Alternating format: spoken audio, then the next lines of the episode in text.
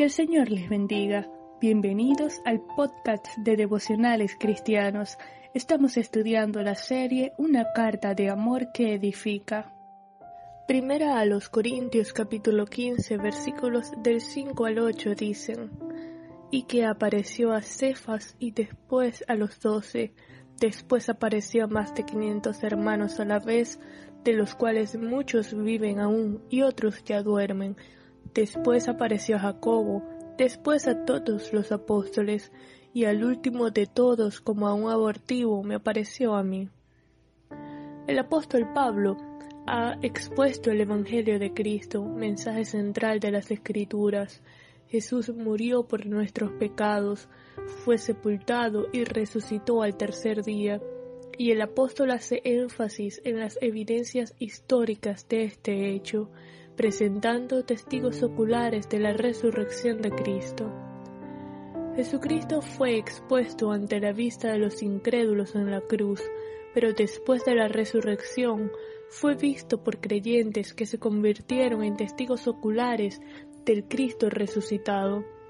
En Lucas capítulo 24 versículo 34 se menciona la aparición de Jesús a Pedro, quien era Cefas, aunque el texto no dice el propósito de esta visita.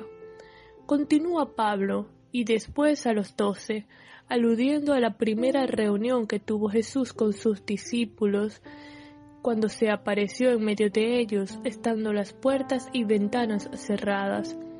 Este relato lo encontramos en Marcos capítulo 16 versículo 14, en Lucas capítulo 24 versículos 36 al 43 y en Juan capítulo 20 versículos 19 al 25.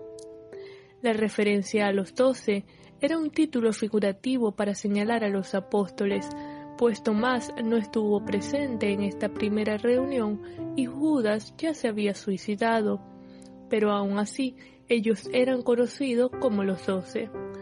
Agrega el apóstol, apareció a más de quinientos hermanos a la vez, de los cuales algunos aún estaban con vida cuando Pablo escribió esta epístola.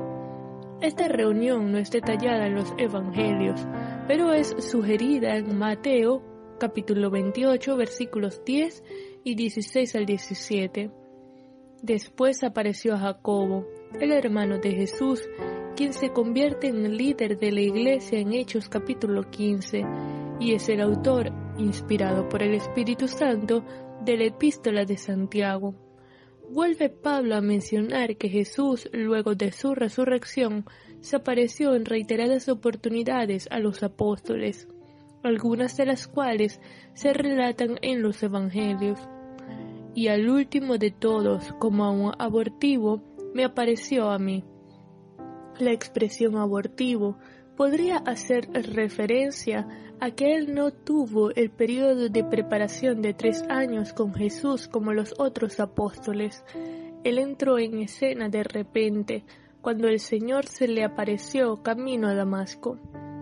Los evangelios relatan las apariciones de Jesús a las mujeres como evidencia para los apóstoles, aunque Pablo no menciona este hecho, probablemente porque su testimonio, al ser mujeres, no sería recibido por el mundo de ese tiempo. Sin embargo, la transformación en el carácter de los apóstoles y su disposición de morir por el testimonio de la resurrección, aunado al testimonio acumulativo de los testigos, es evidencia suficiente para determinar la veracidad histórica de la resurrección de Cristo Jesús.